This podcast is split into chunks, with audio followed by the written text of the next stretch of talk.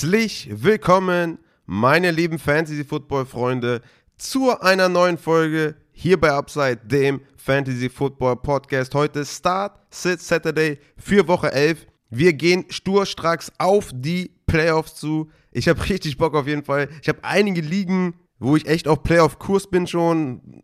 Ein, zwei, wo ich auch schon, ja, quasi die Playoffs buchen kann. Aber auch mehr als genug liegen, wo es eng wird, wo es noch sehr, sehr eng wird und wo ich auch einige Ausfälle habe, wie zum Beispiel einen Cooper Cup oder sowas. Also, es bleibt spannend. Ich, ich habe richtig Bock, ich bin richtig euphorisch, weil diese Fantasy-Season ist dieses Jahr auch wieder richtig geil, richtig geil liegen. Ich hoffe bei euch auch. Ich merke das ja auch immer in den DMs, dass die Leute mega Bock haben und anscheinend auch viel, viel Spaß haben diese Saison. Freut mich natürlich sehr. Und ja, ich würde sagen, wir steigen in diese Folge ein mit einem Hinweis in eigener Sache. Ihr kennt es vielleicht.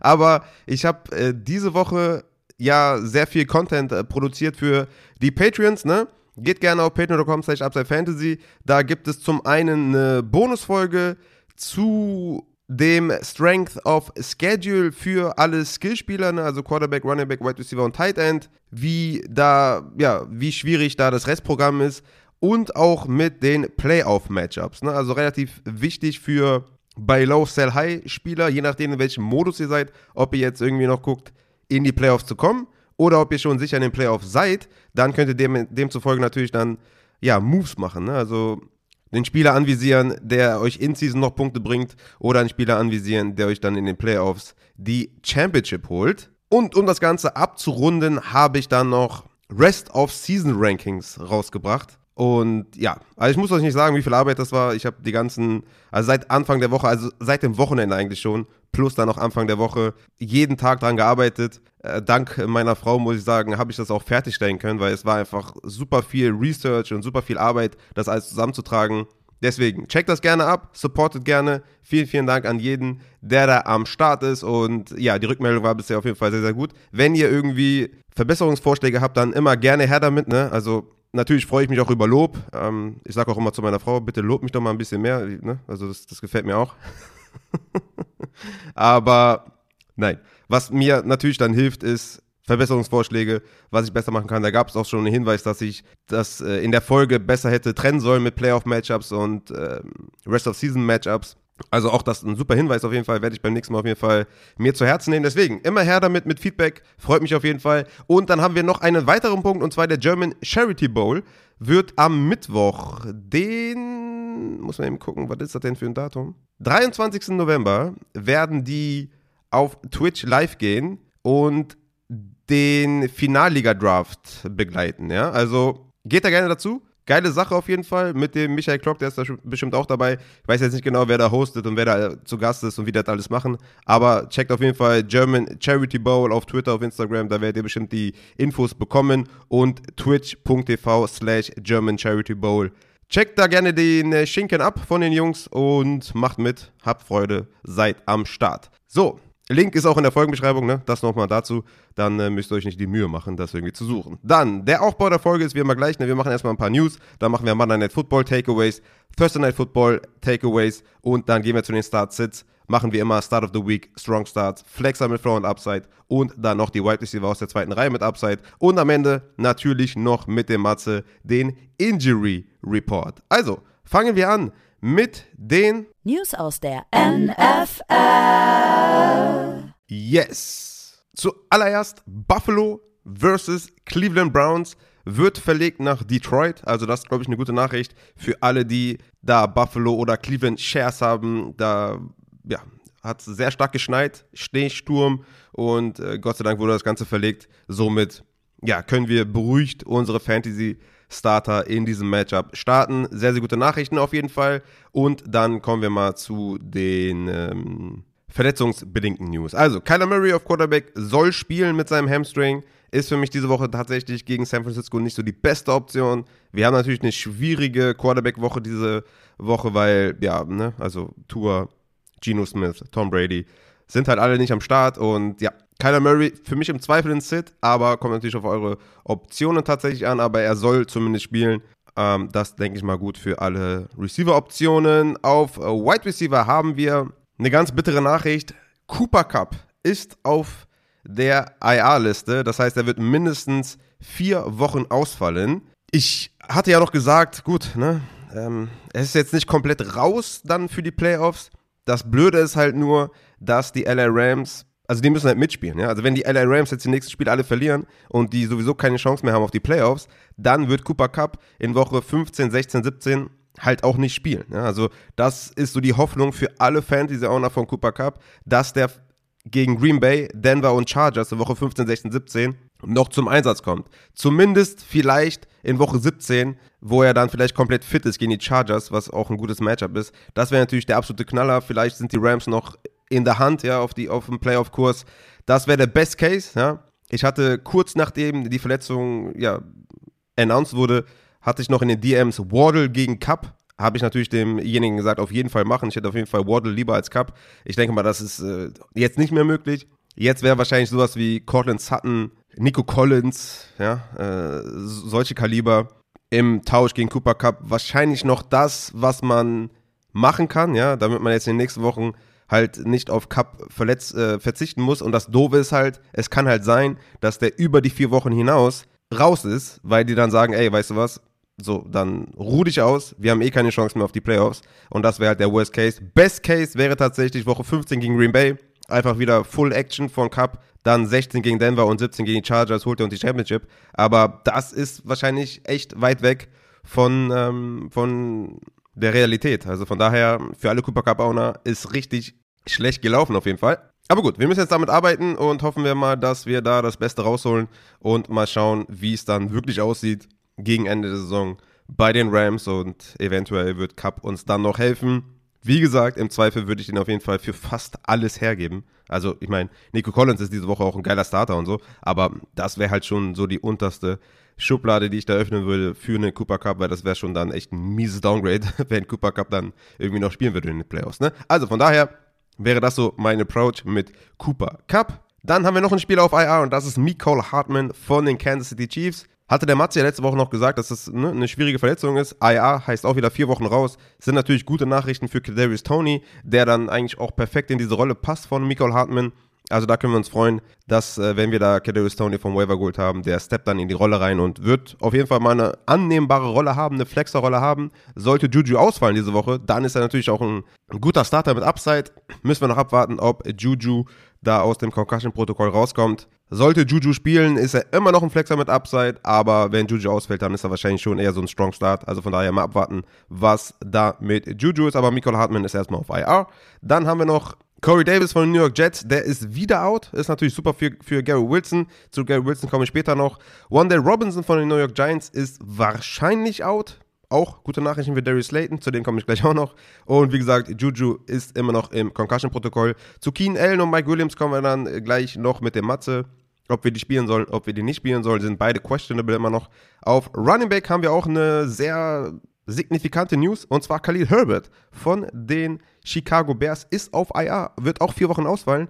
Und wer ist da derjenige, der profitiert? Richtig, es ist David Montgomery. Steppt jetzt da in die Workhorse-Rolle. Ist jetzt nicht so, dass David Montgomery ein Backup war von Khalil Herbert, aber Khalil Herbert hat schon ein bisschen was reingefressen und es bestand immer so ein bisschen die Gefahr, dass Montgomery vielleicht seinen Job verliert, da als Leadback. Also David Montgomery mit einem an, annehmbaren äh, Schedule jetzt, ne, gegen Atlanta, gegen Green Bay und dann in Woche 17 gegen Detroit. Also Monty, Junge, hol uns die Championship. Natürlich muss man sagen, dass Tristan Ibner ne, auch was sehen könnte, vor allem im Receiving. Müssen wir mal abwarten, wie da die Rollenverteilung ist. Aber ich denke mal, großer Gewinn für David Montgomery, dass Khalil Herbert auf IR ist. Dann Gus Edwards ist weiter auf, äh, auf Questionable, ne? Ähm, müssen wir mal abwarten, ob der spielt. Frage ich gleich nochmal den Matze. Und Ezekiel Elliott von den Dallas Cowboys soll spielen gegen Minnesota. Damit beide für mich ein Sit, sowohl Elliott als auch Tony Pollard. Matchup ist viel zu schwer.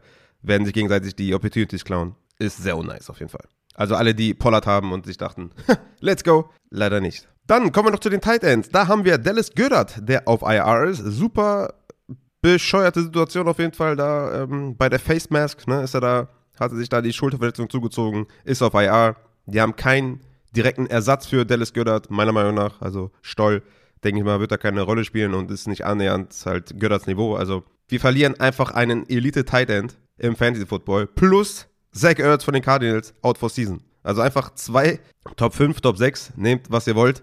Tight Ends einfach mal ausgefallen in einer Woche. Sehr, sehr bitter auf jeden Fall. Mark Andrews ist weiter questionable, fragen wir gleich den Matze. Und ich würde sagen, damit sind wir hier mit den News auch ready und können zum Monday Night Football Recap aus Woche 10 kommen. Das da lautete Washington Commanders at Philadelphia Eagles mit einem erstaunlichen Sieg für die Commanders. 32 zu 21 einfach gewonnen. Unfassbar. War auch echt ein unterhaltsames Spiel. Klar, ich meine, wenn es eine Upset gibt, ist es immer unterhaltsam, glaube ich. Also, ja, starke Leistung auf jeden Fall von den Commanders. Weniger von Tyler Heinecke, so im Fantasy-Bereich, aber mm, gut, gegen Philly hat den eh keiner aufgestellt. Aber ja, sechs Punkte gemacht. ähm, kommen wir zu den Wide Receivers. Ne? Terry McLaurin mit einem bombastischen Spiel, elf Targets gesehen, 128 Yards.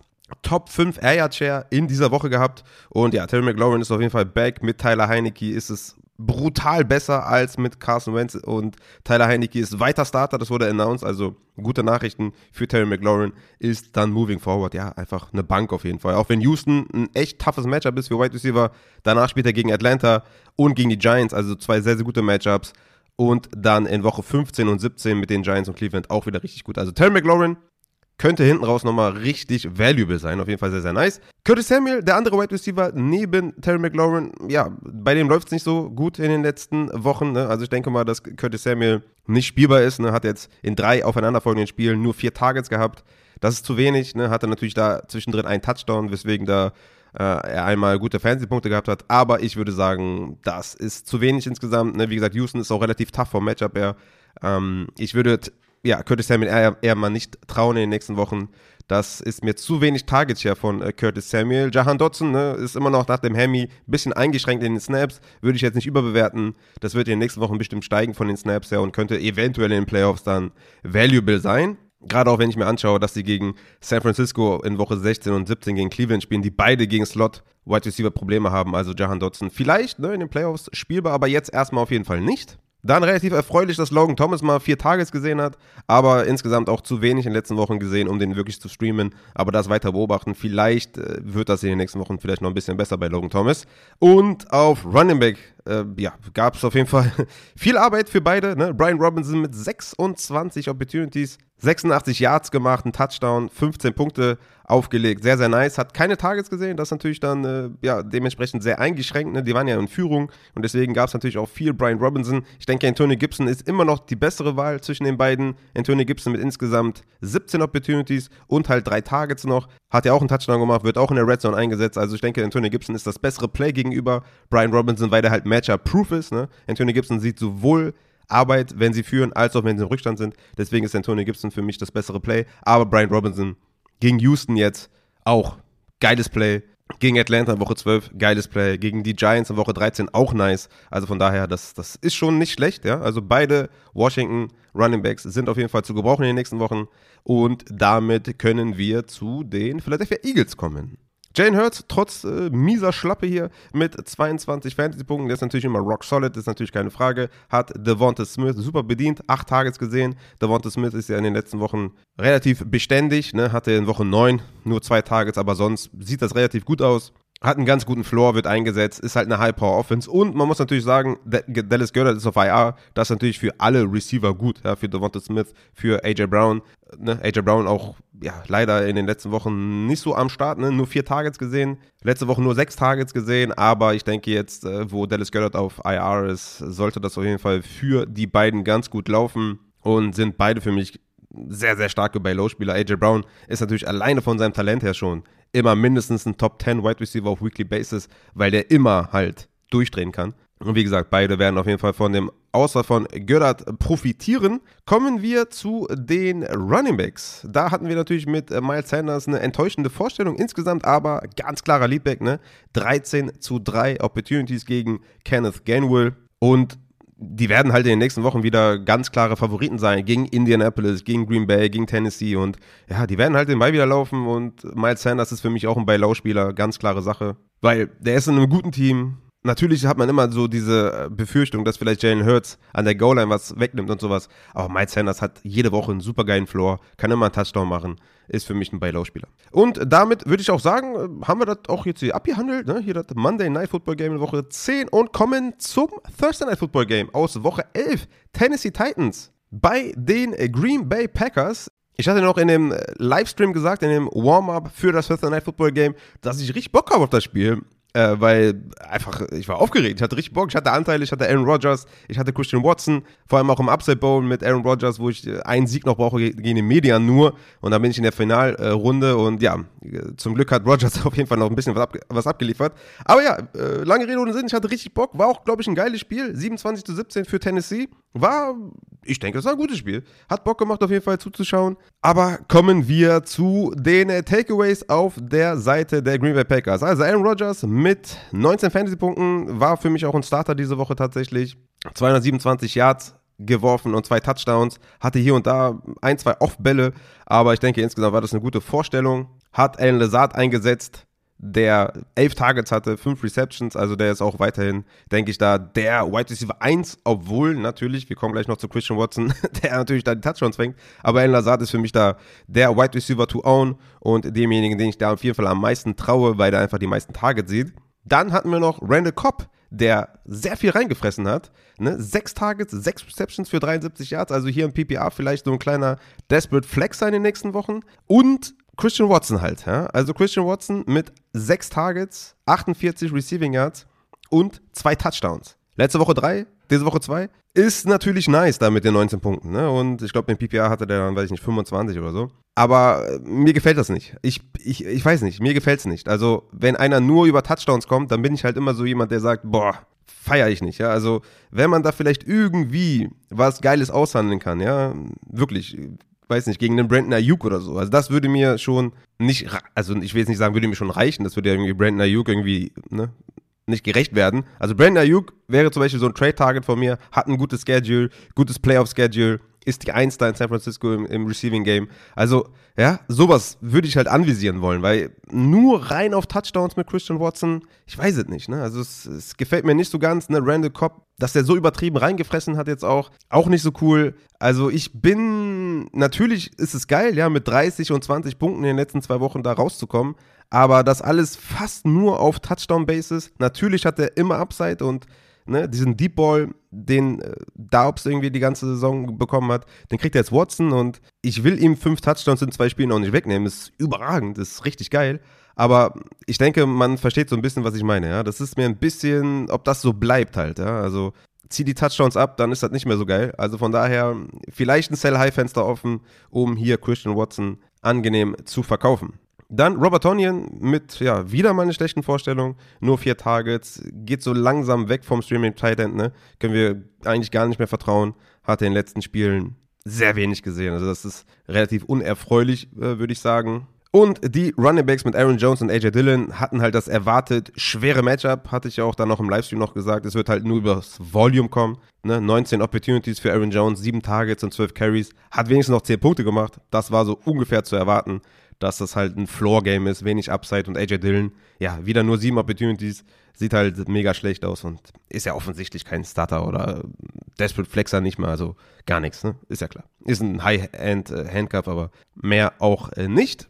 Und damit können wir auch zu den Tennessee Titans kommen. Ryan Tannehill mit einer sehr, sehr soliden Vorstellung. Ne? Das war auch äh, echt nicht zu erwarten, dass die Tennessee Titans da so über die Green Bay Packers rüberrollen. Sehr gute Performance. 333 Yards geworfen, zwei Touchdowns. Also wirklich, wirklich gut. Ryan Tannehill hat auch dann netterweise Traylon Burks und Robert Woods bedient. Also, ne, auch sehr, sehr stark auf jeden Fall. Obwohl Traylon Burks nur 33 Snaps gesehen hat, ne, und Nick Westbrook Ikinye und Robert Woods beide bei über 50 waren. Also, ne, Traylon Burks sollte immer mehr, denke ich mal, an Snaps äh, bekommen und immer mehr Routes run. Also, vielleicht hier auch ein kleines Buy-Low-Fenster offen, wenn Tannehill weiterhin so wirft halt. Ne? Das ist natürlich die große Frage. Weil in den letzten Spielen haben sie halt mehr geworfen. Ne? Also letzte Woche 36 Passversuche, diese Woche 27. Davor war es eher so 20, 21, 20. Ja, also es sieht schon ein bisschen äh, schöner aus, wenn sie den Ball mehr werfen. Also von daher sehr gut auf jeden Fall. Ne? Nick Westbrook Ikinien nach seiner letztwichtigen Vorstellung war natürlich kein äh, Startspieler und auch kein Waiver-Picker, war ja klar. Und Robert Woods irgendwie, keine Ahnung, wie das zustande kommt, dass er jetzt auf einmal sieben Targets gesehen hat für 69 Yards Nehmen wir natürlich gerne mit, aber keine Ahnung, als Traylon Burks out war, hat Robert Woods gar nichts gemacht und jetzt auf einmal kommt er wieder zurück. I don't know. Und Austin Hooper mit zwei Touchdowns, ja, ne, halt zwei Touchdowns so. Deswegen halt 17 Punkte gemacht. Aber Target-wise, ne, vier Targets, das kriegst du halt überall her, glaube ich, auf Tight End. Aber wer den gestreamt hat, kann sich auf jeden Fall glücklich schätzen. Ich würde jetzt nicht überreagieren und den zum Streaming Tight End announcen, aber ja, sah auf jeden Fall ganz ordentlich aus. Und auf Running Back, ja gut, Derrick Henry, ne? Was soll ich euch sagen? Ist natürlich, ist ja, äh, ist ja klar, dass der abgeliefert hat. Der liefert ja immer ab. Deswegen, let's go. Wir sind dann durch mit den Takeaways und können zu den Starts und Sits für Woche 11 kommen und starten auf Quarterback. Ich habe diese Woche keinen Quarterback Start of the Week, weil wir haben eh nicht viele zur Auswahl. Also das, also ne, Danny Jones, Jimmy Garoppolo, Marcus Mariota, Russell Wilson, Jared Goff, die ich jetzt ja alle nennen werde, sind halt alles Quarterbacks, die ich streamen würde, weil halt wenig da sind. Ja? Deswegen ist es irgendwie, konnte ich mich nicht dazu durchringen, da Start of the Week zu nennen, sondern sind einfach Streaming-Quarterbacks. Und ja, Danny Jones gegen die Detroit Lions. Es gibt halt kein besseres Matchup für Quarterbacks.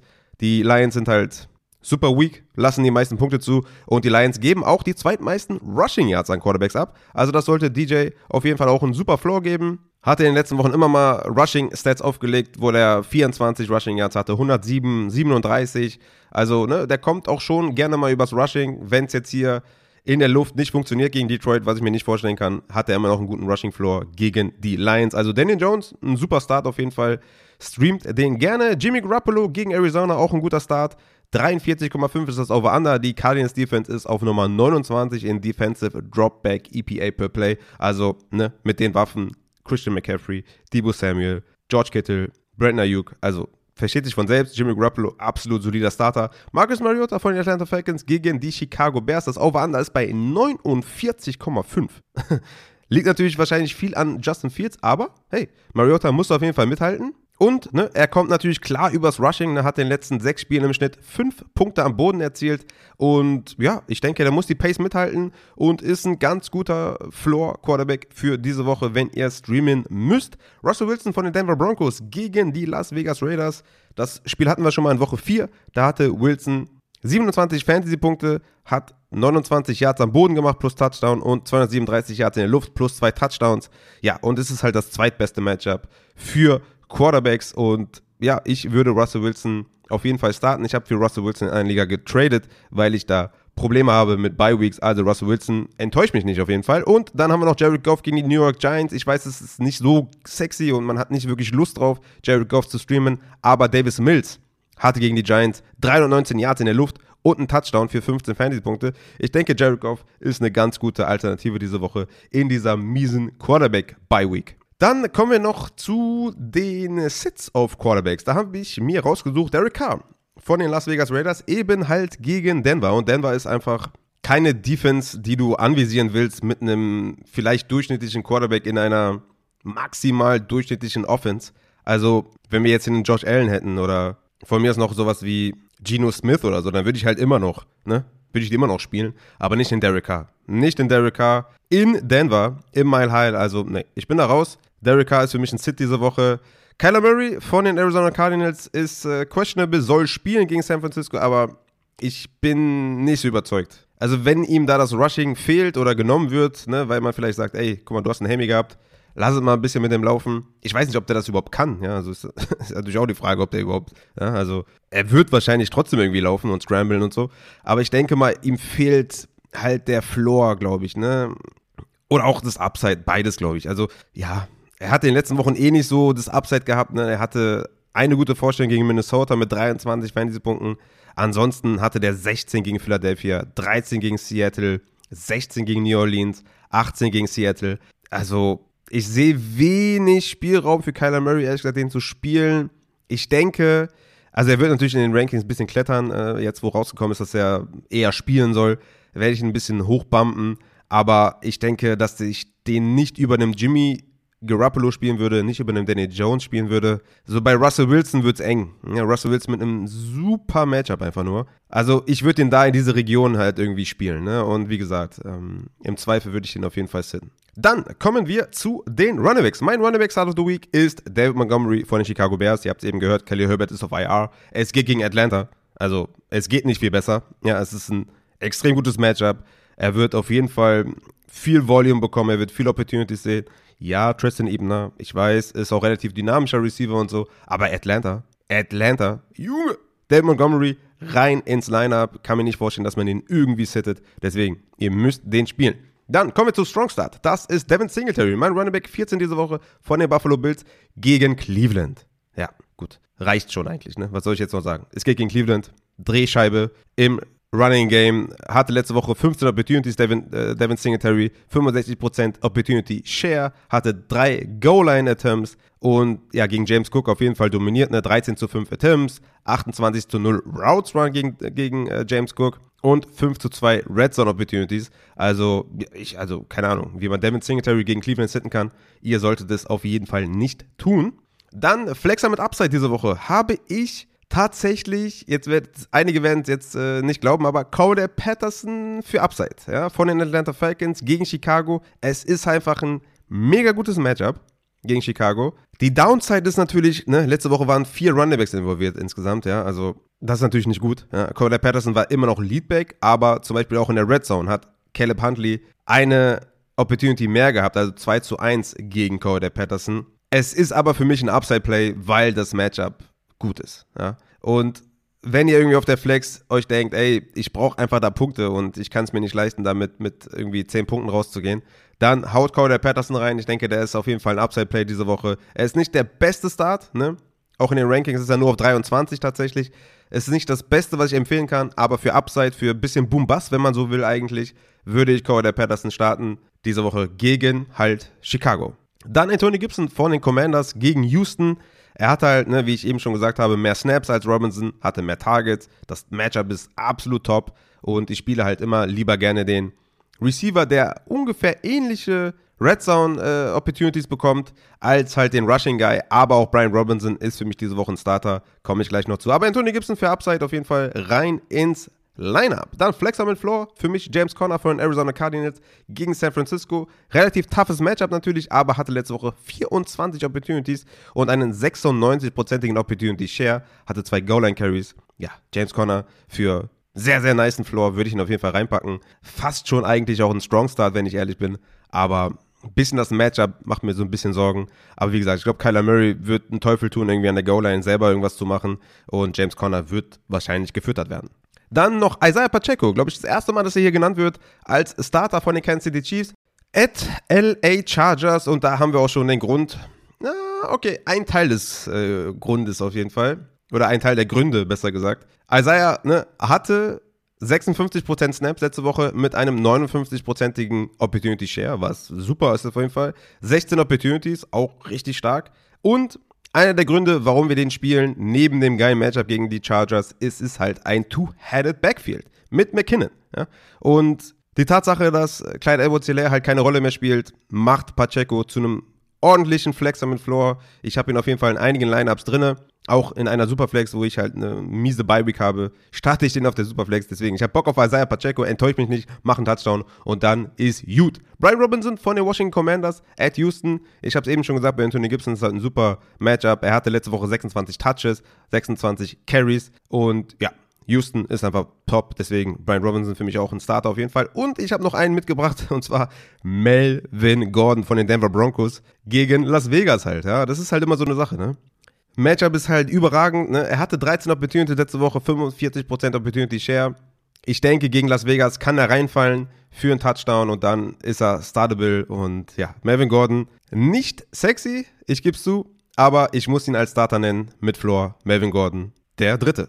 Dann kommen wir zu den Sits. Und äh, der erste Sit ist eher so ein Below Expectations. Ne? Deontay Foreman von den Carolina Panthers. Er hatte letzte Woche 32 Opportunities, 74% Opportunity Share. Aber die Frage ist halt, sind sie diese Woche in Führung und laufen sie wieder so viel. Gegen Baltimore. Das Gesicht des Backfields wird sich auf jeden Fall jetzt zeigen, wenn sie im Rückstand sind, was sie machen werden, ob es dann mehr Hubbard wird oder halt wieder Deontay Foreman. Es ist kein direkter Sit, weil Baltimore natürlich auch jetzt nicht angsteinflößend ist. Ja, die haben ja auch ihre eigenen Probleme und man muss halt abwarten, wie das ganze Spiel überhaupt verläuft. Aber ich bin halt skeptisch, ne? Baker Mayfield ist zurück, was auf jeden Fall schlecht ist für die Offense, ne? Mit PJ Walker war es auf jeden Fall besser. Und es ist halt eine ganz große Frage, ne? Wie diese Offense oder wie das Backfield aussieht, wenn sie im Rückstand sind. Also, auf eigene Gefahr, Deontay Foreman mit ein bisschen weniger Erwartungen, ja, die 32 Opportunities, glaube ich, können wir nicht erwarten.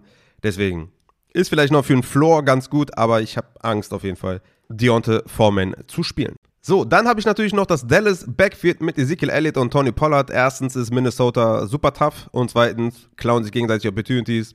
Ich habe da keinen Bock drauf. Ich meine, einer von den beiden wird wahrscheinlich irgendwie in die Endzone fallen, weil Dak wird das Team wahrscheinlich bis an die Endzone führen und dann wird einer reinlaufen. Wer ist es dann? Ich weiß es nicht. Ich habe da keinen Bock drauf. Ich werde beide auf jeden Fall sitten. Kareem Hunt von den Cleveland Browns, ja, sieht zu wenig Opportunities, wieder nur sieben gehabt letzte Woche, ist zu wenig einfach. Tyler Algier gegen Chicago, hatte elf Opportunities, ne? Letzte Woche und gegen Chicago reichten vielleicht auch elf, aber es ist mir insgesamt einfach zu wenig, um hier wirklich einen Start-Advice zu geben für Tyler Algier. Für mich eher ein Sit diese Woche. Jalen Warren von den Pittsburgh Steelers gegen Cincinnati hatte letzte Woche 43% Snaps. Es geht nach oben, hatte 12 Opportunities, ganz nice, aber Cincinnati, da musst du schon echt mehr Volume haben, meiner Meinung nach, um irgendwie als Starter durchzugehen. Deswegen für mich diese Woche erstmal noch ein Sit, ne? auch wenn äh, Najee Harris da irgendwie am Knie angeschlagen ist und man muss die ganze Situation auf jeden Fall beobachten. Aber ich finde, es ist jetzt nicht der Zeitpunkt für Jalen Warren, den aufzustellen. Mal gucken, wie das Spiel ausgeht, wie da die Snaps wieder verteilt werden. Vielleicht nächste Woche, aber jetzt gegen Cincinnati erstmal für mich auf jeden Fall ein Sit. Dann kommen wir zu den Wide Receivers. Start of the Week diese Woche Cortland Sutton von den Denver Broncos gegen Las Vegas. Cortland Sutton hat natürlich jetzt hier ein überragendes Matchup gegen Las Vegas. Und Jerry Judy wird wahrscheinlich ausfallen und er macht ohne Jerry Judy 16,8 Points per Game. Letzte Woche mit einem 28-prozentigen Target Share, 11 Targets. Russell Wilson wird ihn definitiv suchen und also für den Floor, für Upside, für Boom, für alles. Cortland Sutton diese Woche gegen Las Vegas, mein Start of the Week. Ihr müsst den aufstellen. Dann, Strong Start, habe ich Tyler Boyd von den Cincinnati Bengals at Pittsburgh. Pittsburgh erlaubt die drittmeisten Points an Slot Wide Receiver. Jamar Chase ist weiter out. Joe Burrow wird auf jeden Fall die Mitte des Feldes anvisieren auf Tyler Boyd. Super Matchup. Haut Tyler Boyd in die Lineups. Flexer mit Upside habe ich Danny Mooney von den Chicago Bears gegen Atlanta. Es geht natürlich gegen Atlanta, gegen Isaiah Oliver. Super Matchup auf jeden Fall. Er hatte letzte Woche 28,9% Target Share, hat bisher 6,6 Targets per Game. Fields ist am Ballen, setzt Mooney ein. Super Matchup, High Scoring Game. Daniel Mooney für Upside auf jeden Fall aufstellen. Gabe Davis von den Buffalo Bills gegen Cleveland ist meiner Meinung nach ein Must-Play gegen diese Cleveland Secondary. Das Spiel wurde verlegt, zum Glück. Gabe Davis muss spielen. Viel Boom, hat in den letzten Wochen auch sogar echt Targets gesehen. Also von daher ist er nicht mehr mehr so ein Boomer-Bust-Spieler, sondern man kann ihm wirklich auch vertrauen. Letzte Woche mit 10 Targets gegen Minnesota plus Touchdown. Das ist doch nice gegen Cleveland, musst du den aufstellen. Und jetzt kommt Darius Slayton von den New York Giants. Müsst ihr aufstellen gegen Detroit. 23,5% Targets letzte Woche, 80% Snaps und hat halt die letzten Wochen richtig geballt. Wanda Robinson wird eventuell out sein, ist Must-Start gegen diese Cornerbacks der Detroit Lions. Darius Slayton für Upside unbedingt aufstellen in dieser Woche, wo wir wirklich zu kämpfen haben mit Wide Receiver, die in der Bye Week sind. Darius Slayton, ich habe richtig Bock drauf und werde den auch in einer Liga komplett selbstbewusst starten gegen Detroit. Darius Slayton rein. Kommen wir zu Flexer mit Floor. Da habe ich zwei mitgebracht aus demselben Team und das sind die Pittsburgh Steelers. Die spielen gegen Cincinnati und für mich ist sowohl Deontay Johnson als auch George Pickens einfach gute Plays diese Woche. Ja? Sind für mich beide mit einem super Floor, weil das Cornerback-Matchup könnte nicht besser sein. Die haben immer noch viele Ausfälle da in den, äh, bei den Bengals. Deontay Johnson ist am häufigsten gegen Cam Taylor Britt projected und George Pickens am häufigsten gegen Eli Apple. Es könnte auch ein bisschen switchen, dass der eine mal Apple sieht, der andere mal Britt. Aber ey, es ist ein verdammt geiles Matchup. Ich denke, dass Cincinnati da ein bisschen auf die Tube drücken wird und dass Pickens mithalten muss. Deswegen Deontay Johnson und George Pickens, beide für Floor in euer Lineup. Dann haben wir noch Wide Receiver aus der zweiten Reihe, die gut auch gerne einfach in dieselbe Rubrik fallen könnten wie Darius Slayton mit Nico Collins von den Houston Texans gegen Washington. Hatte letzte Woche Season und Team High in 10 Targets, 27% Target Share, hatte drei Deep Targets auch gegen Washington wo die Secondary auch ne, nicht besonders gut ist. Nico Collins, äh, keine Ahnung, wie man den sitten kann. Den musst du aufstellen. Donovan People-Jones von den Cleveland Browns gegen Buffalo ist, ja, ne, Wide Receiver 1B wahrscheinlich neben Amari Cooper. Also das kann man mit äh, Verlaub sagen auf jeden Fall. Da ist nichts dran zu bezweifeln. Hatte letzte Woche einen 26-prozentigen Target Share, vier Deep Targets, neun Targets insgesamt, 99 Yards. Und auch bei den Buffalo Bills, ne? Check mal deinen Injury Report. Das ist super krass auf jeden Fall, wie viele Leute da ausfallen. Linebacker fallen aus, Cornerbacks fallen aus, Safeties fallen aus. Also Buffalo, Buffalo ist kein angsteinflößendes Matchup. Deswegen Donovan People Jones für Upside ein Must-Play einfach nur. Kadarius Tony habe ich noch von den Kansas City Chiefs. Kommt darauf an, ob Juju ausfällt. Ja, das ist schon entscheidend für mich, ob ich jetzt irgendwie sage, der ist irgendwie ein Top 36 Wide Receiver oder halt irgendwie ein Top 24 Wide Receiver. Kommt darauf an auf jeden Fall, ne? Hatte letzte Woche halt 44% Snaps, was sehr, sehr gut ist.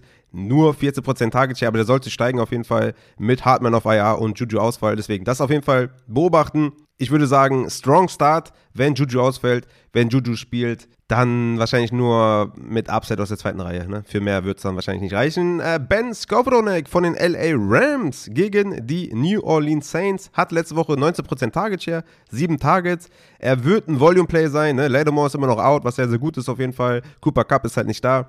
Es gibt keinen direkten Ersatz von Cooper Cup, ist völlig klar. Aber ich denke, Ben Skowronek und Tyler Higby sind diejenigen, die da ähm, profitieren. Ne? Gerade in den kurzen, mittleren Routen sind die beiden halt irgendwie die Guys, die da anvisiert werden und Allen Robinson mit ein bisschen mehr Touch on Upside, aber Ben Skowronek, denke ich mal, ist ein solider Starter diese Woche gegen New Orleans. Dann habe ich noch Paris Campbell von den Colts gegen Philly. Weil Philly struggelt gegen Slot-Guys. Ne? Also ne, Pittman ist vielleicht ne, mit Floor auf jeden Fall diese Woche mehr nicht. Aber Pittman, ey, im Slot haben die Philadelphia Eagles auf jeden Fall zu kämpfen. Hatte letzte Woche mit Matt Ryan 32% Target Share, 80% Snaps, 9 Targets. Ja, Paris Campbell ne, wenn man Platz hat für Upside und vielleicht irgendwie zwei, drei Flexer hat oder sowas, Paris Campbell rein.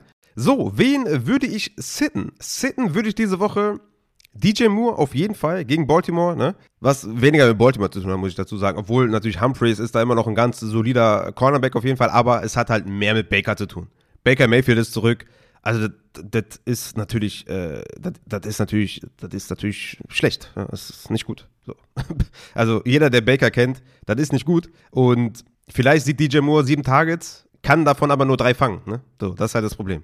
Also Baker ist zurück. Das heißt nichts Gutes für DJ Moore. Ich würde ihn auf jeden Fall sitten und mir das äh, nicht antun auf jeden Fall. Curtis Samuel hatte ich eben im Takeaway ja schon gesagt, ne, sieht einfach zu wenig Target Share, 15% Target Share in den letzten drei Wochen. Das ist zu wenig. Steven Nelson und Desmond King sind auf jeden Fall einer der besten Cornerback-Duos, die wir so haben in der Liga. Ist ein Sit auf jeden Fall. Drake London gegen Chicago für mich auch weiterhin Sit. 6,5 Targets per Game. Reicht mir nicht, um den zu spielen. Hatte natürlich den Touch schon letzte Woche, aber es reicht mir einfach nicht, den aufzustellen. Und ich habe noch einen, Below Expectations so ein bisschen, Gary Wilson von den Jets, ne? Gegen die New England Patriots. Corey Davis fällt aus. Das ist natürlich, ne? Es wird Volume auf jeden Fall geben. Er wird da ganz klar äh, der Right Receiver 1 sein und über ihn wird alles laufen. Aber Jack Jones und Jonathan Jones sind auf jeden Fall ein hartes Matchup. Ich würde den jetzt nicht unbedingt sitten und, und ne, ihr versteht schon, es ist halt so ein bisschen unsexy diese Woche. Also gegen New England willst du nicht unbedingt deinen Wide Receiver aufstellen. Er ist jetzt vielleicht nicht das beste Play diese Woche gegen New England. Ich würde mir überlegen, je nachdem, welche Alternativen ich da habe, würde ich vielleicht auf was anderes zurückgreifen. Gegen New England. So, dann kommen wir noch zu den Tight Ends und dann kommen wir später noch zum Matze und dann sind wir hier ready. Tight End haben wir natürlich Greg Dulcich, wurde in einer Liga von mir gedroppt. Ich habe ihn natürlich direkt aufgegammelt, weil es ist Greg Dulcich. Hat eine geile Frise, hat einen geilen Bart. Was soll da schiefgehen? Spielt gegen Las Vegas. Top 5 Matchup für Tight Ends. Nur weil er jetzt letzte Woche mal nicht die Targets gesehen hat, beziehungsweise halt nur, nur eine Reception hatte. Ich werde den selbstbewusst starten. Jerry Judy ist out. Sutton, Dulcich, Russell Wilson, Melvin Gordon. Let's fucking go, Denver Broncos. Let's ride. Tyler Higby, natürlich auch ein Must-Play mit dem Ausfall von Cooper Cup, auch wenn New Orleans tough ist für Titans. Higby müsst ihr spielen. Coco Matt brauche ich, glaube ich, nicht mehr zu erwähnen, dass man den spielen muss. Fünf Touchdowns in den letzten drei Spielen. Spricht für sich auf jeden Fall. Kyle Pitts von den Atlanta Falcons. Diese Woche gegen Chicago. Kann man den mal spielen, glaube ich, ne? Hat jetzt acht Targets pro Spiel in den letzten drei Wochen. Hat ein bisschen Floor. Kyle Pitts haben wir Bock auf den? Ich glaube, ich spiele den diese Woche. Kyle Pitts, mal gucken, ob wir den reinschmeißen. Fun Fact auf jeden Fall, Kyle Pitts wurde in einer Liga von mir gedroppt, wo ich äh, Zach Ertz hatte. Und ich habe mich so heftig gefreut, als ich ihn aufgegammelt habe. Ich habe mich so gefreut, weil ich habe auch kein Fab mehr. Also 0 Dollar haben gereicht für Kyle Pitts. Ich habe mich so krass gefreut. Also das beschreibt ein bisschen meine, meine, meine Desperation auf jeden Fall auf Tight End. Deswegen Kyle Pitts, vielleicht auch mit ein bisschen, mit ein bisschen Biases. Kyle Pitts, bitte. Es ist jetzt Zeit für dich zu ballen, okay? Das Matchup für ihn in den nächsten Wochen ist auch nicht so schlecht, deswegen Kyle Pitts. Jetzt, wo ich dich aufgegammelt habe, balle, Junge, balle einfach nur. Foster Moreau von den Las Vegas Raiders, denke ich, war auch ein guter Start, ne? Jetzt mit, äh, ja, 95% Snaps hat er gesehen, die drittmeisten Routen ist er gelaufen.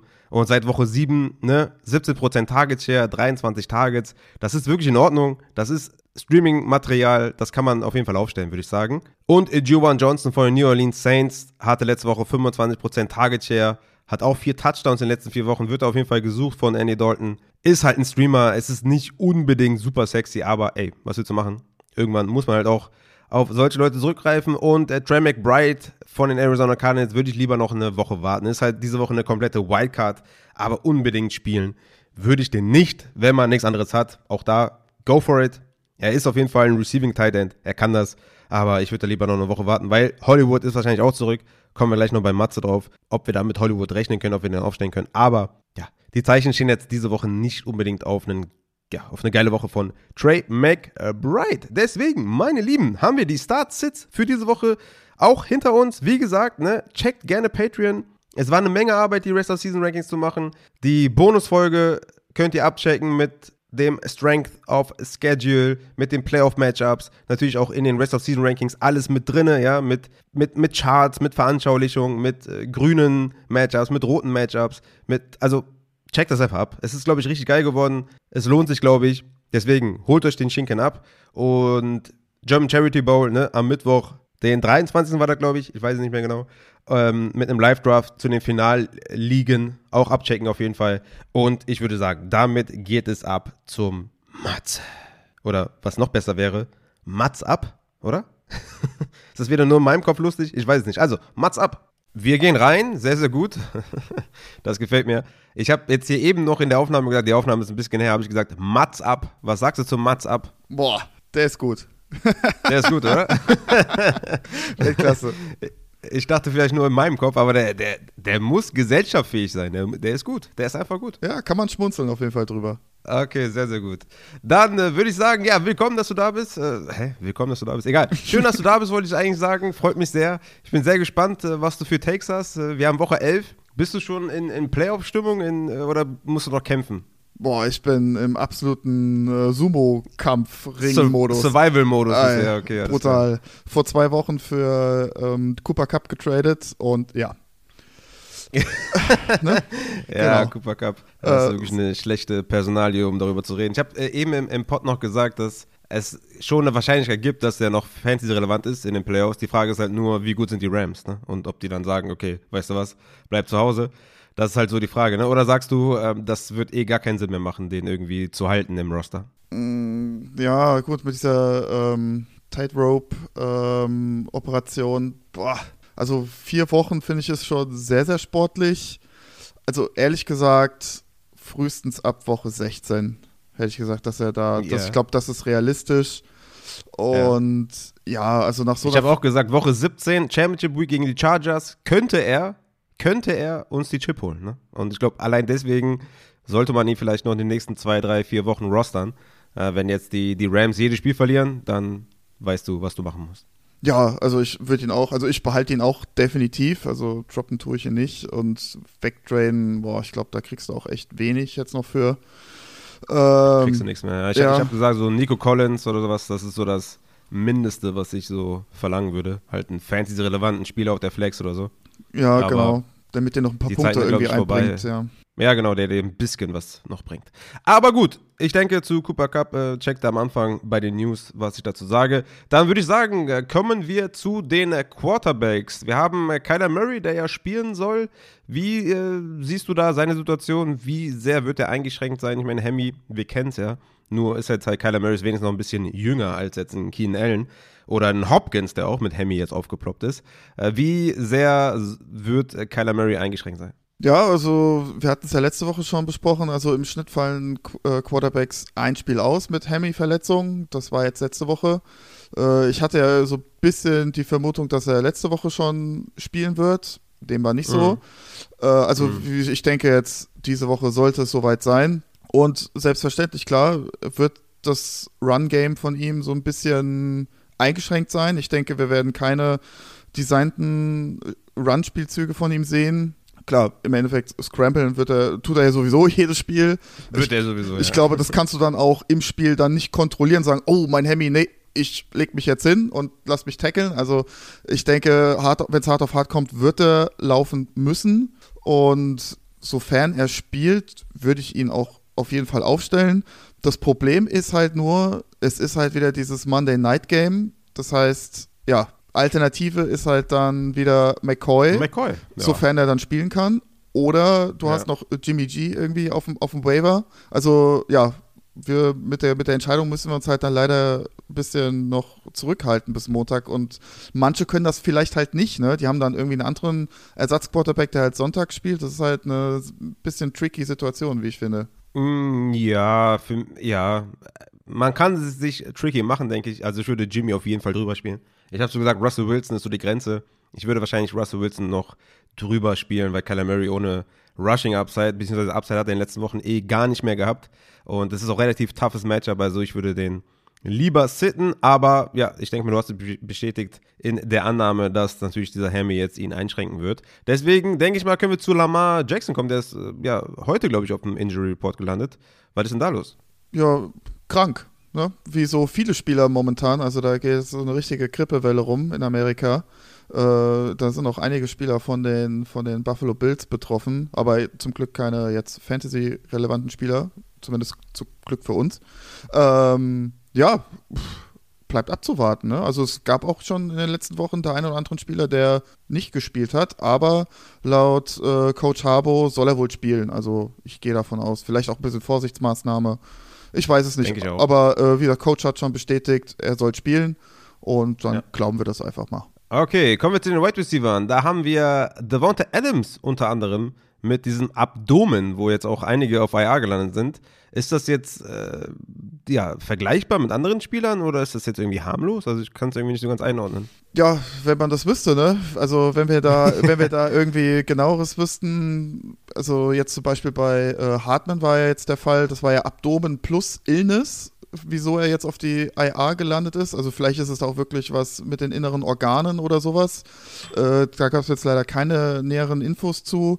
Sofern es halt wirklich eine Bauchmuskelverletzung ist, ist das schon, ich glaube, hatten wir auch letzte Woche das Thema, ist, das ist schon sehr, sehr schmerzhaft, sehr unangenehm und ist halt leider Gottes in all unseren Bewegungen mit involviert. Also das ist egal, ob wir jetzt die Beine hochnehmen zum Bauch, ob wir uns vom Oberkörper her rotieren, eine Seitneigung machen. Also das kann schon sehr, sehr tricky sein ist halt, wie gesagt, wir sind tausende Kilometer entfernt, echt schwierig, da das abzuschätzen. Also, was auf jeden Fall schon mal ein Vorteil ist jetzt, oder gerade im Vergleich jetzt zu Hartmann, um da ein aktuelles Beispiel zu nennen, also Adams hat halt die ganze Woche zumindest Limited Practice trainiert, also schon mal, wie ich finde, ein positives Zeichen und auch da, wenn er spielt, ich glaube, da gibt es keine zwei Meinungen, dann stellen wir den auch auf. Denke ich auch. Kommen wir zu den nächsten Wide Receivers von den Chargers. Keen Allen und Mike Williams, der beide schon Routen auch gelaufen im Training.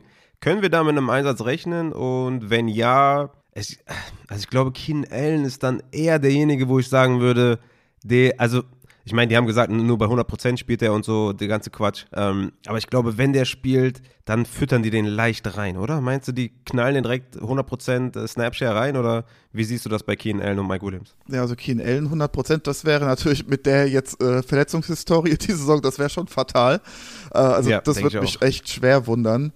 Ähm, ja, ich habe jetzt auch gerade kurz bevor wir jetzt aufgenommen haben von einer Beatwriterin, Beatwriterin, ja moin, äh, äh, von ESPN gehört, dass äh, die war jetzt am Mittwoch und am Donnerstag bei beiden Trainings dabei, zumindest die ersten 20, 30 Minuten und Keenan Allen und Williams haben beide deutlich mehr gemacht als am Mittwoch, also ist auch schon mal ein positives Zeichen. Ja, also Keenan Allen also das, weil bevor ich den aufstelle, das, das würde ich mir gerne ein, zwei Wochen mal angucken. Ja.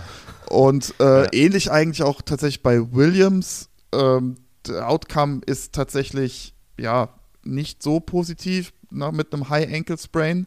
Gerade zumindest, mhm. was, was, jetzt das erste Spiel angeht. Ähm, da wird zum Beispiel Michael Thomas 2020, der war zuvor sechs Spiele out gewesen, das waren minus 10,7 Half-PPA-Punkte im Vergleich zu seinem Durchschnittswert vor der Verletzung.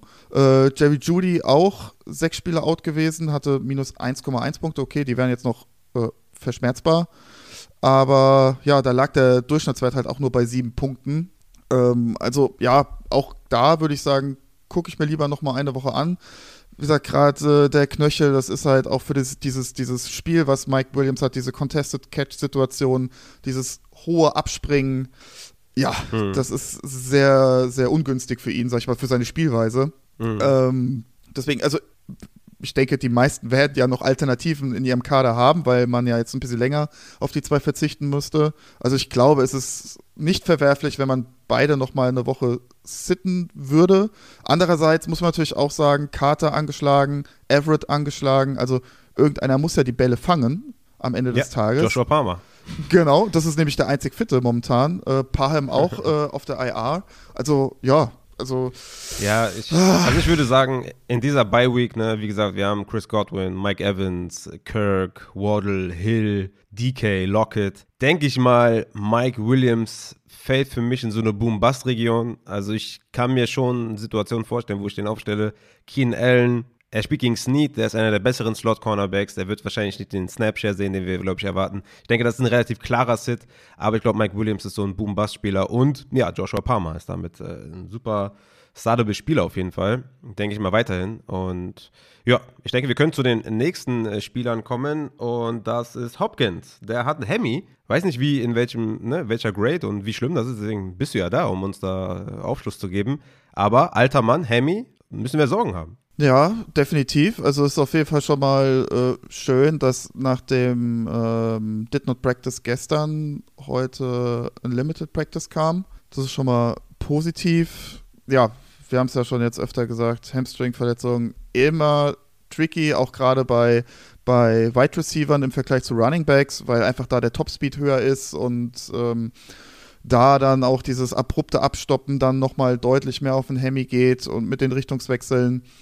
Auch da wieder eine unglückliche Situation, dass wir da bis Montagabend warten müssen. Wobei ich glaube, meistens muss man ja schon Samstagnachmittag äh, Ortszeit so ja äh, einen Status abgeben, wie es aussieht.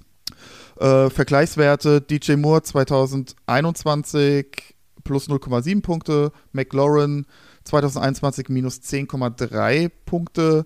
Ähm, Cooper 2021 plus 3 Punkte, T. Higgins 2020 minus 5,8. Also es kann so ein bisschen in beide Richtungen gehen. Es ist natürlich schon die Gefahr, dass so ein Stinker dann wirklich dabei ist diese Woche. Und ja. auch da, ja gut, Roster-Spot für jetzt, für jetzt irgendwie einen äh, Robbie Anderson oder Craig Dodge, irgendwie, weiß ich nicht, AJ Green, ja, ist halt nee. blöd, sag ich jetzt mal. Aber ja, ja. Also Rondell Moore ist auf jeden Fall, bleibt auf jeden Fall ein guter Start, weil das also auch wenn Hollywood halt, ne? Was mit Hollywood kommt zurück? Meinst du, der spielt? Ja, also da habe ich mir schon Anfang der Woche gedacht, ah ja, gut, das wird im Podcast äh, eine schnelle Nummer. Da sagen wir, gut, äh, vier Wochen jetzt äh, so ein Walking Boot angehabt und äh, das dauert noch zwei Wochen. Ja, dann kam ja dieses Video gestern auf Twitter, wo es, wir also es sah wirklich fresh aus, also alter Schwede. Ähm, hm. Also da glaube ich auch ehrlich gesagt nicht mehr, dass es so dieser klassische äh, Mittelfußbruch war. Vielleicht war es nur irgendwie leicht angebrochen oder äh, leicht abgesplittert oder sowas. Also wenn jemand vier Wochen einen Walking Boot anhat, dann trainierst du so nicht. Also da siehst du nicht so mhm. fresh aus. Also ich könnte mir vorstellen, dass da vielleicht die, die Mittelfußfraktur nicht ganz so schlimm war, wie wir das vielleicht annehmen mussten. Also es sagt uns ja natürlich auch keiner, ne, dass es nur vielleicht abgesplittert ist oder so. Dann heißt es dann mhm. offiziell Mittelfußfraktur und ja, wir gehen dann natürlich erstmal vom Schlimmsten aus. Also ja, das sah schon echt gut aus. Also ja, ist natürlich jetzt die Frage, inwieweit wird er da direkt reingeschmissen? Wird wahrscheinlich auch dann so ein bisschen auf die Hop ankommen. Ähm, ja. Aber auch da, ich sag mal so, also ich sag mal, selbst wenn es jetzt diese Woche noch nichts wird, also ich bin da dann doch sehr zuversichtlich, was jetzt äh, zumindest dann die nächsten Wochen angeht. Also dann Woche 12, 13, denke ich, da werden wir ihn spätestens dann sehen. Ja, okay, nice. Ja, 13 haben dabei Week, aber äh, 12, ja. 14 Playoffs auf jeden Fall rein da. Äh, ja, sehr, sehr gut auf jeden Fall. Das ist eine positive Entwicklung, definitiv. Dann wolltest du noch über AJ Brown und Devonta Smith äh, sprechen. Der eine hat, glaube ich, Knie, der andere Knöchel. Ist das eine ernste Sache? Ja, so rüber, drüber reden wollte ich eigentlich nicht, weil ich relativ wenig Informationen darüber habe, aber wir müssen hm. es natürlich erwähnen. Ähm, ja, ich habe jetzt, so wie ich das gelesen habe, mit AJ Brown, mit dem Knöchel, da sollte es sich wohl am Mittwoch auch um so einen, so einen verkappten Rest-Day handeln. Ja, er war ja im Spiel, dass er da auch kurz raus musste und so, ne? Hat ja auch eine sehr, sehr schlechte Performance abgeliefert. Genau. War wahrscheinlich nur wegen irgendwelchen Ablenkungen irgendwie auf, auf dem Feld. So richtig teilgenommen hat er ja nicht. Ja, also schwierig zu sagen. Aber ja, ist, ich meine, klar, wenn AJ Brown spielt, dann stellen wir den, glaube ich, auch auf, oder? Ich glaube, da gibt es auch wenig Meinungen, die da was anderes sagen. Denke ähm, ich auch, ja. Wie gesagt, Limited Practice ist ja auch jetzt schon mal, also ein positives Zeichen. Von daher, ja, spielen wir AJ Brown. Ja, warten wir mal weitere Reports. Genau. Vielleicht kommt da noch ein bisschen was raus. Folgt dem Matze at Injured Fantasy, der wird euch bestimmt da versorgen, noch mit News, die da kommen und The Wanted Smith das ähnlich wahrscheinlich, oder? War auch dann Limited, denke ich mal, äh, heute, oder? Genau, war auch wieder, also ja, zumindest von limited, heute, ja. von heute habe ich jetzt noch nichts gelesen oder gehört. Ich kann ja noch mal gucken, ob jetzt äh, vielleicht schon mal irgendwas abgedatet wurde. Wo sind sie hier, Philly? Nein, leider noch kein Status. Na gut, okay. dann gucken wir mal. Okay, ich werde euch auf jeden ab. Fall auf dem Laufenden halten. Sehr, sehr gut. Dann haben wir noch äh, Juju Smith-Schuster ist jetzt out, war noch zum Zeitpunkt der anderen Aufnahme, ja, likely out, würde ich sagen, ist jetzt offiziell out. Also Kadarius Tony für massig Upside in die Lineups. Kommen wir zu den Running Backs. Da haben wir den Gaspass, der ist ja weiter auf questionable. Was sagst du, hat er eine Chance zu spielen? Ja, äh, eine Chance hat er auf jeden Fall. Auch da, glaube ich, würde ich so ein bisschen dann, ja, die Erwartungen vielleicht so ein bisschen drosseln, weil, also, ja, also man, weil viele Leute vergessen, also er kommt jetzt nicht nur von der Hamstring-Verletzung wieder, sondern es ist halt immer noch auch ne, das Kreuzband, was kaputt war. Also gerade mhm. diese Spieler haben es halt noch ein bisschen schwerer, also ähnlich so wie ähm, Godwin Anfang der Saison. Mhm.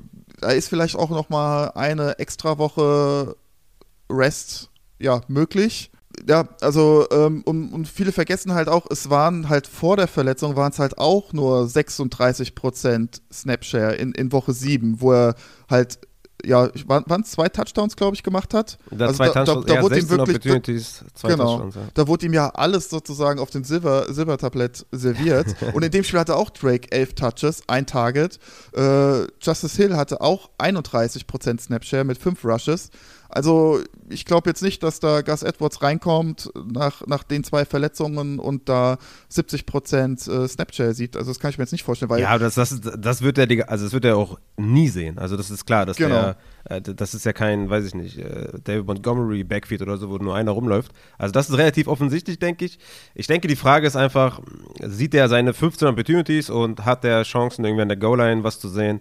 Und das ist halt immer so ein bisschen Touchdown oder Bust, ne, würde ich sagen. Also es genau. ist natürlich Aber ein gutes Matchup. Die sollten schon relativ viel in Scoring-Position kommen. Bleibt abzuwarten, wie vielleicht noch ein bisschen die Reports sind, wie sie ihn einsetzen wollen. Ist relativ schwer zu sagen. Ne? Also im Zweifel ja. würde ich sagen, Gus und Drake beide sitten. Aber beide haben auch so ein bisschen Touchdown-Upside. Ne? Ja, also definitiv, klar, wenn er spielt, ist natürlich, also gerade was du jetzt sagtest mit, mit Goal-Line, das ist auf jeden Fall drin und möglich ja, ist halt wirklich auch die Frage, wie, wie effektiv er dann halt ist, ne, am Ende des Tages mit seinen wenigen Touches. Und ich glaube, so ein bisschen, vielleicht, also ja, ein bisschen Explosivität könnte vielleicht noch ein bisschen auf der Strecke liegen, aber das sollte mhm. dann auch die nächsten Wochen dann immer mehr werden. Also mhm. von daher, gut, das Matchup ist jetzt eigentlich ganz nett. Ja, wenn man, wenn man jetzt irgendwie desperate ist, kann man ihn schon aufstellen, aber ich denke, die ja, meisten. Fühlt sich nicht so gut an, ja. Ja, also ich auch da würde ich sagen, gucke ich mir lieber nochmal ein, zwei Wochen an. Aber ja. klar. Äh, ist wahrscheinlich der bessere Advice auf jeden Fall. Also, dann kommen wir noch zu Ezekiel Elliott, der soll ja spielen. Ich denke, da brauchen wir jetzt keinen großen Take zu machen, dass wir gegen die Vikings ja, sowohl Elliott als auch Pollard nicht spielen, weil die klauen sich gegenseitig Opportunities und es ist halt eher ja, schlecht, dass Elliott zurückkommt für Pollard. Und Elliott ist eh kein sexy Play und äh, hatte ich schon in der Folge gesagt, dass es ein Sit ist. Ich denke mal, die Verletzung wird jetzt kein, keine Auswirkungen mehr haben. Vielleicht natürlich in seiner Produktivität, aber die war eh schon schlecht in seiner Effizienz. Aber ja, ich denke mal, zu der Verletzung müssen wir nicht mehr viel sagen, oder? Nee, also so von der Timeline her ist das auch durchaus äh, realistisch, dass er jetzt auch spielt und auch äh, von der medizinischen Seite her auch eigentlich in Ordnung grundsätzlich. Wie gesagt, wir wissen jetzt auch nicht, wie schwer die Verletzung war, aber ähm, ja, das ist durchaus vertretbar und wie du schon sagtest, beide klauen sich halt so ein bisschen das Ceiling und die Opportunity halt weg. Oder beziehungsweise eher sie klaut das Pollard weg, sagen wir es so. Ja, ja, auf jeden Fall. das stimmt. Äh, dann haben wir noch McKinnon von den Chiefs, ist auch questionable mit Hamstring. Gibt es da was Neues? Gibt es da irgendwas äh, Aussagekräftiges? Äh, nee, tatsächlich nicht. Habe ich jetzt auch gar nicht zugelesen. Äh, wurde auch überhaupt nicht äh, groß drüber berichtet. Deswegen gehe ich auch da davon aus, dass es vielleicht nicht ganz so schlimm ist, weil oftmals mhm. stürzen sich ja die Beatwriter dann da richtig drauf und versuchen da die, mhm. die Coaches ähm, ja, auszuquetschen. Vielleicht so ein bisschen so als Vergleichswert äh, habe ich nochmal geschaut, so vielleicht so ein bisschen ähnliche Spieler, Typen, solche so wie McKinnon, der da ja so als Receiving Back da öfter mal ähm, seine Opportunities sieht. Kareem ja, 16 Hunt. Targets in den letzten zwei genau. Wochen. Also das ist auf jeden Fall ein interessantes Play. Genau. Auch jetzt mit dem Juju-Ausfall, Hartman-Ausfall, der Richtig. wird eingesetzt. Ne? Also im PPR kann man den mal auf die Flex stellen. Genau, also Kareem Hunt 2020 hatte minus 4,9 Half-PPR-Punkte im Vergleich zu seinem äh, Vorverletzungsdurchschnitt. Eckler 2021 minus 2,4 Punkte. Also es sind so, ja, wo ich sage, okay, das sind, das sind Receiving Backs, die vom Spielertyp her vielleicht ähnlich sind. Ähm, also ich glaube schon, dass wir mit einem gewissen, ja, Leistungsabfall vielleicht rechnen müssen, dass es vielleicht nicht mehr die acht Targets werden, sondern vielleicht nur vier oder fünf, wobei das ja auch schon mal etwas ist.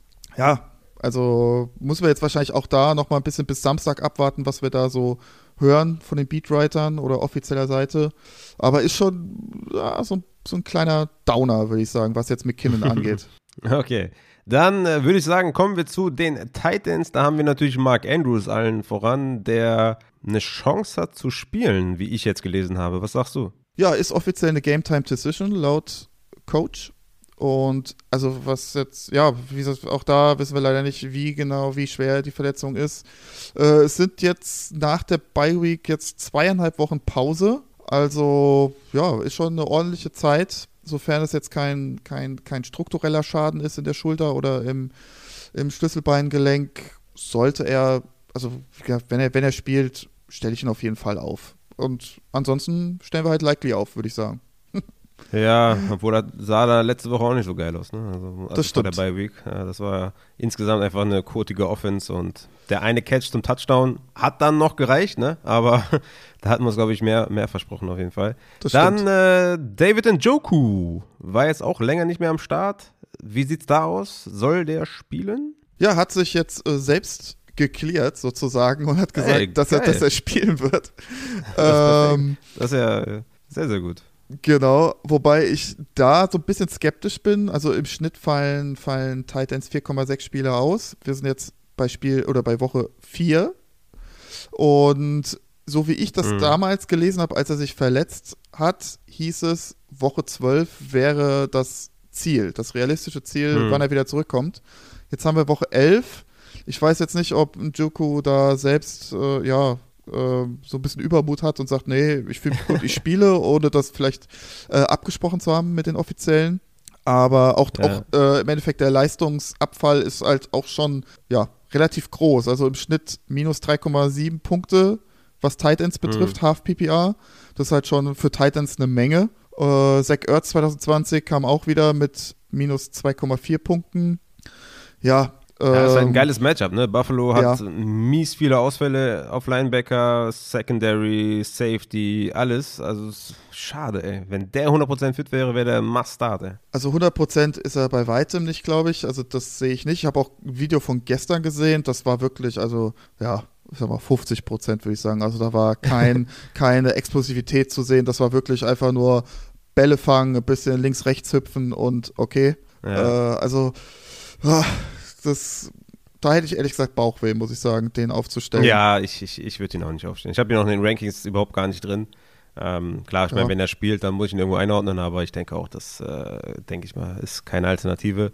Leider. Und ich würde sagen, damit sind wir am Ende, wenn du nichts mehr hast. Ja, ansonsten ähm, Everett, wie gesagt, mit Leistenverletzung die ganze Woche hm. Limited Practice. Ja, stimmt. Der wäre natürlich auch ein nicer Start, wenn da, je nachdem, wer da so ausfällt. Ne? Genau, also ja, auf jeden Fall. Da ist der Leistungsabfall gar nicht mal so groß bei Titans. Hatten wir ja auch schon Anfang der Saison besprochen mit Kittel damals. Also mhm. wenn ein Tight End spielen kann mit einer Leistenverletzung, dann stellen wir den in der Regel eigentlich auch auf. Mhm. Und ja, wie gesagt, ganze Woche Limited Practice könnte schlimmer laufen. Und da mhm. hoffen wir einfach mal das Beste, dass er spielt. Mhm. Äh, ansonsten vielleicht noch relevant: Swift, Full Practice, wieder, ja, ja, wieder weg gesehen, aus dem Injury Report.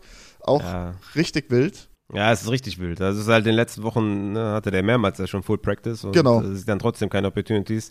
Ja, es da müssen wir, da, also, genau. So, sobald man da nichts sieht, ne, konstant irgendwie, sagen wir mal, 15 Opportunities mal wenigstens, denke ich mal, können wir den nicht aufstellen. Genau, und auch, auch gerade äh, die Coaches haben jetzt, was ich jetzt auch gestern oder was heute sogar gelesen haben, haben halt gesagt, äh, Jamal Williams ist halt auch in der Mannschaft halt ein Leader und ich glaube, das ist halt auch ein großes Problem, glaube ich, wenn du wirklich so einen Spieler in der Kabine hast, der, der eine Führungsperson ist und, und da, wie gesagt, ein Leader ist, ja, den stellst du halt ja. öfter wahrscheinlich dann auch mal auf dem Feld, ne? Also ist, glaube ich, ähnlich Gut tanzen kann er auf jeden Fall. Also das haben wir ja gesehen. Ne? das sowieso. also gute Hüften hat er. Ja, geschmeidig. Ja. Genau, nee, ansonsten, boah, Collins Full Practice, Cooks Full Practice. Ja, ich glaube, das Wichtigste haben wir, würde ich sagen. Okay, sehr, sehr gut. Dann äh, würde ich sagen, war's das mit dem Injury Report. Wie gesagt, folgt dem Matze auf jeden Fall für weitere News am Samstag, die dann aufploppen. Der ist da immer am Start, stellt euch da gewisse ja, Docs zur Verfügung, wie das alles aussieht. Immer sehr hilfreich, glaube ich, für alle. Und ja, danke, dass du da warst. Wir gerne, holen gerne. uns die Ws ja sowieso, egal wer spielt und wer nicht spielt. Wir, wir gewinnen natürlich alle Matchups. Und wünsche auf jeden Fall viel Glück, dass du ähm, ne, gut aus dieser Woche, aus dieser, wie ich finde, miesen Bye-Week kommst, ja, sowohl auf Quarterback als auch auf Wide Receiver. Schwer zu ersetzende Superstars, die nicht spielen können. Deswegen, deine letzten Worte. Ansonsten, ich bin raus. Ja, Jungs und Mädels, ich wünsche euch äh, wie immer eine schöne Football-Woche, ein schönes Football-Wochenende, viel besser gesagt. Und ja, bleibt gesund, bleibt sauber und dann hören wir uns, denke ich mal, nächste Woche. Macht's gut. Macht's auf.